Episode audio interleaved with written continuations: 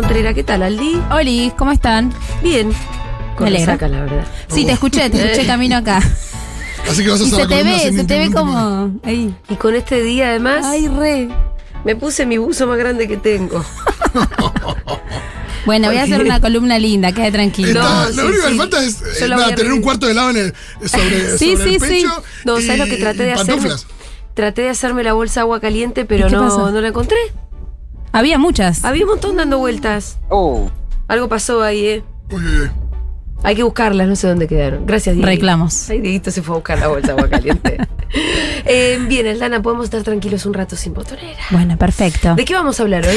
Hoy es la primera vez que titulé una columna, siempre me la titula Miru. Yo le digo, voy a hablar Sí. de esto, esto, esto y esto. Y Miru, a, a chica. Y hoy se llama El peso de lo no dicho en la infancia. Eh, obviamente, bueno, un poco inspirada en, en lo movilizante que son los 24 de marzo, ¿no? Eh, donde todo el tiempo estamos volviendo a todo lo que no se dijo, todo lo que no se habló y a echar luz con la palabra. Eh, me pasa que todos los años veo con mi hija mayor cosas de paca paca que tienen que ver con estos Sí. temas. Recomiendo mucho, que fue un poco un puntapié para pensar esta columna, unos eh, separadores que hay en, en YouTube que se llaman Así Soy Yo, eh, que son de dos minutos de relatos de los nietos, de algunos nietos restituidos, que cuentan cosas de su infancia. Y cuentan, sobre todo, hay como un denominador común de esto de había algo raro. Sí. Había algo que yo sentía o que me sentía diferente o que me gustaba algo que a, a nadie en mi familia le gustaba y después me enteré que, no sé, mi papá, mi abuelo eh, tenían el mismo, la misma, el mismo gusto. Em, porque esto de lo que no se dice, de lo que no se habla, lo que no se nombra, está presente igual. Está presente, aunque sea por el deseo de ocultarlo, está presente en miradas, está presente, digo, la, la verdad siempre aparece de alguna Pero manera, ¿no? si te chorearon. y vos conviví, o sea, por ahí hasta te chorearon con amor. Yo también creo que. Ajá. Que. Va con onda, diría. No, bueno. A, a los, a los nietos robados se los robaron. Ajá. Y eso es un delito, además, eh, que es permanente. Em, pero yo también creo que hubo familias que recibieron esos bebés de buena fe o que incluso con toda esa oscuridad de chorear, viene con amor. Pero bueno, obviamente que de base vos tenés que ese bebé y que después empezó a ser una persona que creció en una familia, fue robada. Esa identidad está Entonces, construida. bueno, claro. eh, sobre una mentira y esto, sobre todo, so- esto, sobre una omisión, ¿no? Sobre lo que no se dice. Eh, y esto aparecía, yo traje algunos textuales de, de estos Así soy yo. Por ejemplo, Macarena Hellman dice. Cuando conocí a mi familia, mi amor por la poesía cobró sentido, la nieta de Hellman, Sí. ¿no? Justamente. Eh, otro dice, supe lo que siempre había sospechado, Horacio Pietragaya. Bueno, hay un montón de, de frases en esos, en esos, Sí. en esos cortitos que hablan de esto, ¿no? Y si bien, por supuesto, lo quiero aclarar, y si esto fuera un texto lo pondría en negrita, de hecho, acá en mi texto lo tengo en negrita, no voy a comparar eh, el horror de la dictadura con ninguna de las cosas que voy a traer hoy, sino que lo tomo como disparador para hablar de cosas más cotidianas en las que muchas veces omitimos o dejamos por fuera a los niños de cuestiones que tienen que ver con su historia, ¿sí? Pero traje justamente eh, algunos casos, muchas que atendí yo, Sí. eh, en los que aparecía un poco esto. No le digo para que no se angustie, no le digo para que no sufra, ¿no? Y como esto repercutía en alguna especie de síntoma, como esto aparecía. Así que si les parece, Dale. nos metemos con los casos. Eh, bueno, el primero es una mamá que nos contacta hace bastante tiempo para hablar sobre el, como límites y berrinches de su niñita de casi tres. Sí. Tema muy común, obviamente, ¿no? Eh, esto de, bueno, no, no, no acepta cuando le digo que no, nada. Eh, a priori escucho y digo, bueno, sí, medio que lo de siempre con esta edad. Pero aparece un poco esto de, estaba, está, está muy enojada, está enojada conmigo. O sea, hace el gesto del enojo, eh, cuando le digo algo que no se enoja y tiene como furia y bronca. Y en el jardín, me decía la mamá, la maestra me dice que, nada, divina, maravillosa. Sí. Claro, el tema era como con ella. Es conmigo, enojada. esto sentía la mamá, ¿no? Sí, sí. Empezamos a hablar. Nosotras desde Lazo Natal hacemos mucho como una anamnesis, como preguntas que van un poco a la historia de esa niña, de si fue gestada, cómo fue gestada, cómo llegó a esa familia. Eh, preguntas que a veces las, las madres me- se quedan como, bueno, ¿qué te ¿Por qué me preguntas esto, Chuma? Sí, como te voy a hablar de destete, ¿por qué me preguntas cómo, no Sí. sé, cómo estaba de salud en el embarazo? Bueno, eh, y en charlando un poquito de todo, sale que hacía unos meses había fallecido la abuela de quien nos consultaba, Ajá. ¿no? La bisabuela de la nena, que era una figura muy importante para esta persona que nos estaba consultando y para la nena, porque la veían una vez por semana y era una bisabuela que si bien era una anciana jugaba mucho, estaba mucho, era una figura muy importante. Muy presente. Muy. Bueno, esta abuela se enferma un día y a los siete días se muere, o sea, Sí. fue muy repentino. Eh, y la madre nunca le cuenta a, a esta nena que, que había fallecido. Dice, Sí. bueno, voy a esperar a que me pregunte. La nena nunca le pregunta, entonces la madre dice, bueno, se olvidó. Ya está, no hay nada que contar acá, ¿no? Obviamente, mientras la madre hablaba sobre esto, se angustiaba un montón porque para ella era un dolor que todavía estaba ahí muy latente. Y hablamos un poco de, bueno, la importancia de poder contarle, de poder decirle que esa persona que dejó de ver de pronto, que formaba parte de su vida cotidiana, Y porque aparte por ahí ella piensa, se enoja con ella que si, si no entiende después por qué desapareció así de repente, ¿no? Exacto, es así, porque lo no dicho opera desde el silencio y opera desde lo subterráneo y desde lo fantasmático.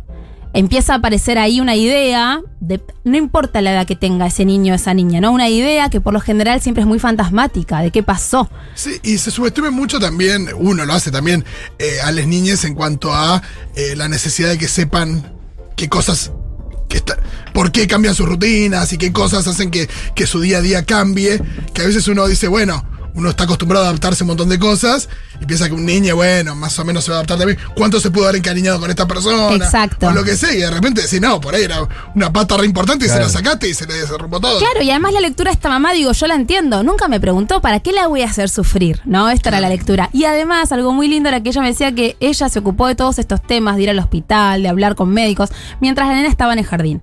Cuando la nena volvía, hacía. No si se nada. entera, está todo perfecto. Sí. Entonces también esto, ¿no? Como si pudiéramos realmente decir, no, vos de esto no te enterás, no hay nada. Cuando voy, obviamente, la fusión mamá y bebé o papá y per- persona que iba dentro de esa casa y ese niño esa niña es recontra fuerte. Entonces, eh, bueno, ahí hablamos un montón de que a ella le costaba poner en palabras esa pérdida en realidad, que ella tenía miedo de hablar de ese dolor. Eh, aparece mucho esto de ¿qué hago si lloro? ¿Cómo voy a llorar mientras le cuento a Ay, mi te hija por- algo? ¿Sabes qué te estaba por decir eso? Que eh, yo me dejo llorar enfrente de Rita un montón. Y siento que está bien eso. Está súper ella vea bien. que su mamá puede llorar. Obvio. Siempre Viene, me consuela y, y veo que tampoco es traumático para ella. Exacto. Me mira como normal. Ah, mira, está llorando. Claro, si yo también lloro cada rato. Claro. ¿Entendés? Eso. Pero aparte Y- no hay forma de que si estés angustiada no lo expreses de otra manera Pero viste que con ella. yo lo que digamos. creo es que existe una idea de que no te tienen que ver llorar. Sí. Sí, sí, sí. No te Eh, tienen que ver falible. Es como no sí. puedes llorar, no puedes fallar, no te puedes equivocar, que no se den cuenta. Y todo lo contrario, tal cual. Bueno, ahí empezamos a desarmar un poco esto. ¿Por qué creemos que no, eh, llorar frente a nuestros hijos e hijas está mal? Poder explicarles que a veces cuando estamos tristes lloramos. Eh, y bueno, y la realidad es que si bien la consulta siguió, no es que solamente Sí. De eso. Semanas después nos cuenta que le había dicho, Sí. había armado como, eh, como toda una preparación de cómo decirle, y la verdad es que fue mucho más simple de lo que ella Sí. se había armado. En cuanto le dijo, eh, ¿vos te acordás de tal? Ella le dice, sí, se murió, ¿no? Sí. Ah. Eh, porque, pero, Pero mira cómo se tuvo que dar cuenta solita. exacto, y hay algo ahí que esto es también algo que aparece en, en todas estas historias de, ah, se lo tomó re tranqui. ¿Por qué? Porque hay alivio, ¿no? Sí, a- aparte que no es como en otros tiempos en donde quizás cuando yo era chico tu mamá te quería ocultar cosas y te podía ocultar cosas. Hoy existen las redes, los chicos tienen acceso a un montón de cosas, por un lado, por el otro averiguan. Sí, con, sí. con mi hija Kiara pasó un montón de preguntas que me hizo compleja, que yo quise hacerme el tonto. Sí, no y después salió diciendo, no, le- no, no le contesté, después fue a Google y lo averiguó sola, peor. Sí, sí, sí, claro. Obvio. Peor. Bueno, tienen. Yo siempre digo que son muy permeables niños y niñas, ¿no? Están ahí como con todas las antenitas, o sea, es muy difícil que algo se escape. Eh, hay una autora de libros infantiles que me gusta mucho, que es Isol, que en uno de sus libros en el menino dice, como no se puede fingir frente al menino, es como un espejo, o sea, eh, y es verdad. Entonces, bueno, esta mamá después, eh, esto, ella decía, pero, pero no, no, como que no hubo sorpresa ahí con la noticia, no porque ella ya lo sabía, pero necesitas decírselo igual. Y bueno, y esta mamá después armó medio como un ritualito de mandarle un globo al cielo, que a esta familia le hacía sentido, no digo que todos tengan que hacer esto. Eh, y hubo algo de ese enojo que me dijo, dejó de estar enojada. Sí. Claro, porque había algo de, che, decímelo.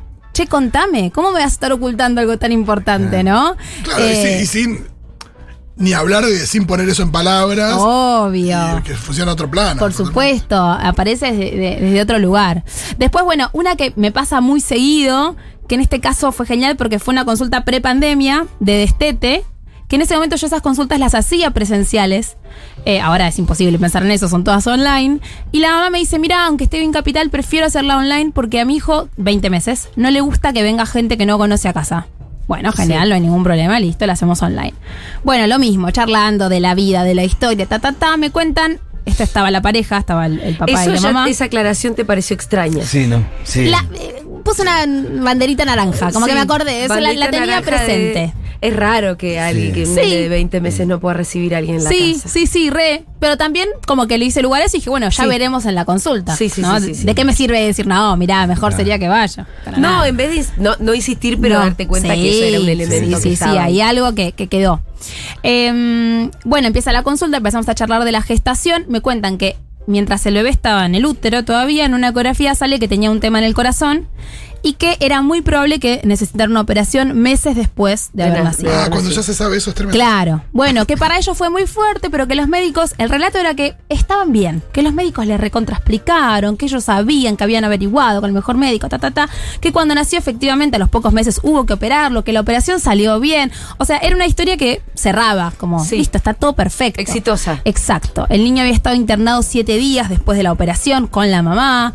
Se había recuperado perfecto, sin secuelas. Tenía algunas eh, que, que a veces pasa después de intervenciones, que es que había tardado un poquito más en caminar, un poquito más en, en lo motor, pero re bien, Sí. el nene recontra re mega sano. Bueno, bien. Ahí empiezo a acordarme de esto de que no le gustaba ver gente desconocida y le empiezo a preguntar cómo son las consultas con el pediatra. Yo a veces hago preguntas que es tipo, ¿qué carajo te importa? Sí. ¿Cómo son las consultas con el pediatra? Me dice, no, un bardo, me dice, un horror. La verdad que con el pediatra no, y cambiamos, probamos cinco pediatras, detesta, no quiere entrar, eh, no le gusta que lo revisen, llora desconsoladamente. Bueno, ahí obviamente que acá quizás ya es medio evidente, pero es la algo, memoria de esa operación. algo que me empieza a aparecer es la pregunta de, ¿ustedes le contaron Que lo operaron. que lo operaron alguna vez?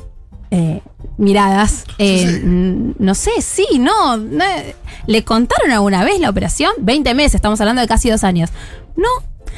Bueno, tal cual, ¿no? Digo, podríamos hacer como esta, como cosa lineal de, bueno, seguro es el miedo a la operación, pero también es esto, es lo que no se dice. Y yo le digo, pero ¿tiene alguna cicatriz? Algo seguro que sí. Sí. Sí, obvio, tiene una en el pecho. ¿Y qué pasa? ¿Alguna vez se la toca? te- les pregunta. Los niños son muy curiosos con el propio cuerpo, ¿no?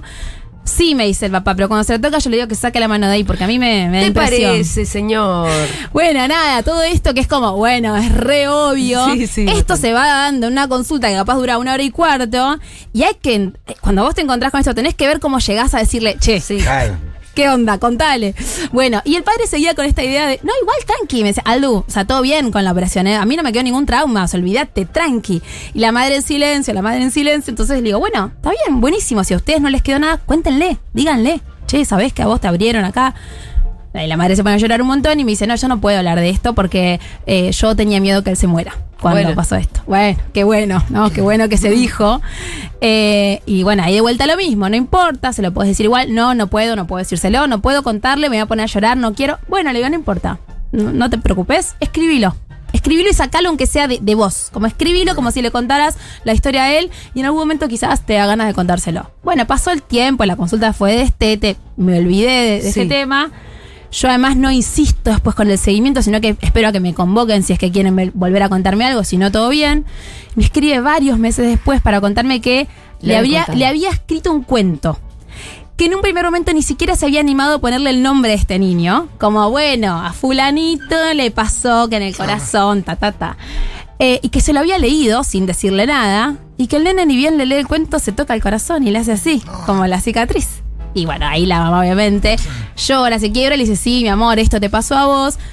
Nada, de vuelta, fue eso, pero hubo algo en relación al miedo a los médicos y demás que se empezó a diluir, porque ya está, me pueden contar qué es lo que me pasó. Imagínense lo que tiene que ver con intervenciones eh, en lo físico, ¿no? Como, bueno, como empezamos la columna hablando de los nietos, ¿no? Lo que vivieron en su cuerpo, lo que vivieron de esa separación, lo que vivieron de bisturí, quirófano, todo eso está, todo eso está presente de algún modo u otro. Total. Y entonces, bueno, contárselo es devolverle también eh, algo de, de la historia y de la propia identidad. También es muy loco como es muy verdad que. movilizada esta columna. de Sí, Ana. que no, que con niñas de determinada edad, que por ahí tienen ahí su puñadito de palabras y qué sé yo, que por ahí son colores, los sonidos de los animales, los nombres de las personas, eh, no sé, eh, auto y qué sé yo, eh, uno cree que por ahí no va a entender un montón de cosas Ah, que uno le que dice o que deja de decirle.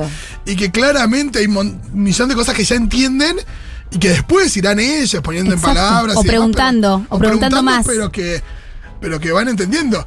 Eh, y es, eh, es verdad que hay que tenerlo presente porque a veces, como no se da a través del diálogo, no hay una ida y vuelta de diálogo tan claro. Sí. No, y a veces nos da a nosotros cosa hablar del tema, ¿no? Sí, también, también. eso pasa, digo. Pero me parece que hay una gran subestimación de la capacidad de comprensión y de la, ne- de la necesidad de la comunicación. Sí. Exacto. Eh, me acuerdo, yo me- recién me acordaba la primera vez que estábamos jugando con Rita, tenía menos de un año, no tenía, no decía ni una sola palabra. Y de pronto Fede le dice, tráeme la pelota amarilla. Y Rita fue, la buscó, trajo la pelota amarilla. Y los dos nos miramos y dijimos, ¿entiende lo que le decimos? Se desbloqueó un nivel. ¿Entiende lo que le decimos? Tipo, cambió todo, ya no traeme un vaso de agua, re basura.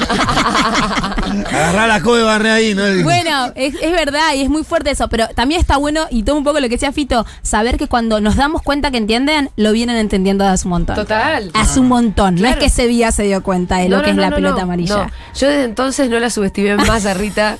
Se- se- ahora se le habla, se le cuenta todo, lo que no se tiene que decir en voz alta no se dice en voz alta, porque también está eso. Claro. Exacto. Cuando te das cuenta que, que está comprendiendo, ya no podés decir boludeces. Exacto. Hay que tener mucho cuidado y ser Y muy sí. responsables de lo que decimos. Exactamente. Exacto. Ahí, Eh, eh, Aldu, venimos hablando de situaciones donde los quienes no dicen son los padres. Eh, no sé si tenés casos de. A la inversa, digo, que el que no dice es el niño, o por ahí da para charlar el otro día, pero eso también es sí, toda o una sea, cuestión. de, de que no dice de qué, de algo que le haya que sucedido. haya sucedido, que digo, no sé si nos ponemos a hablar de, cuestiones que tienen que ver con el abuso. abuso, maltrato y demás, Sí. está siempre eso. eh, y de repente me acordé de la canción esta de Canticuénticos. Secretos. La de Secretos, que es, es una locura, pues es una canción que, que eh, es sabido que, que expuso un abuso de, Sí, sí. de, de una niña. En Sí. Rosario. Y Eh, de varias, me parece. Eso iba a decir, solo caso. el que se sabe es Sí, el el más que se sabe es un- es un Pero caso, sí, pero ahí hay algo de la confianza que se establece en la. No solamente cuando decimos confianza, parece que solo hablamos de adolescentes como que confíen en vos y te cuenten que hicieron esto u otro, sino que en la confianza de tu palabra, que tu Sí. palabra vale, porque vos lo que le decís es verdadero. Entonces, sí, de algún modo es un ida y vuelta, ¿no? Cuando pueden empezar ellos a contarnos y a elegir qué traernos, probablemente sea porque ya se estableció algo de que hablamos de todo, incluso de lo que nos incomoda, y es más, hasta diría más de, que lo, de lo que nos incomoda, ¿no? Eh, hay una frase de Freud que es muy hermosa que dice, él relata la historia de una, de una tía con una niña de tres años que están en la oscuridad, y la nena le dice, tía, háblame que tengo miedo, y, Freud, y, y la tía le dice, bueno, pero eh, si te hablo, ¿por qué se te pasa el miedo? Porque hay más luz cuando alguien habla, le dice la nena. y hay algo de eso que es completamente cierto. La palabra ilumina, trae tranquilidad, trae alivio. Así lo que digamos sea algo que no sea tan lindo. Eh, hermosa columna, Aldana. ¿Hay mensajitos? Imagino que un montón. ¿Sabes que el otro día em, le digo a Rita, porque yo no, mi papá se murió. Y ella como que no se pregunta quién es tu papá. Simplemente una persona que no existe. Pero el otro día eh, yo le digo que esta bata que tenía puesta era de mi papá. Me dice, ¿tu papá? Claro, como, ah, un nuevo juego. vos tenés papá. Claro. Yo sabía que tenías mamá. Ajá. Y entonces le digo, sí, ¿y dónde está tu papá? Me pregunta. El dije, se murió. Y ahí fue como su carita hizo como, "Pff". ¿viste cuando te das cuenta que, uy, algo, ay, algo. Le muestro una foto, le digo, este era mi papá. Y me dice, ah, el dono. mi vieja le re había hablado. Sí, sí, claro. Le había mostrado fotos. Ella ya era una figura que existía Claro. para Rita, solo que mi papá se No. murió, bueno, cosas. Como que también es el nono. Sí, sí, sí, sí, sí. Ah, el nono. Este. Hola, Seguroles. Hola, ¿qué tal? Eh, cuando murió una de mis mejores amigas, que venía muchísimo a mi casa, eh, fue repentino y tuve que encarar con mi hijo, decirle lo que había pasado. Me costó muchísimo, eh, cometí un montón de errores porque empecé a decirle cosas que no eran hasta que finalmente lo pude decir. Y eso fue no solamente muy importante para él, sino que todas las preguntas que él después me fue haciendo en los días siguientes fueron muy importantes para el procesamiento y el duelo eh, para mí. Mm, Mirá qué hermoso, es hermoso. Ay, recomiendo mucho un cuento que está en Spotify, eh, Cuentos Feroces, que es, nada, da para que una- alguna columna hable solo de cuentos feroces porque es hermoso. Eh, hay uno que se llama Mi abuela durmiente, porque reversionan eh, cuentos infantiles, y habla de la muerte, y es un cuento hermoso para pensar en cómo hablarle a niños y a niñas de la muerte. Bueno, en otra área en donde es muy importante el decir es, en, por ejemplo, en las adicciones. Adicción en definitiva se traduce así, ¿no? Es, a, Ah. es sin dicción, sin palabra. Mm.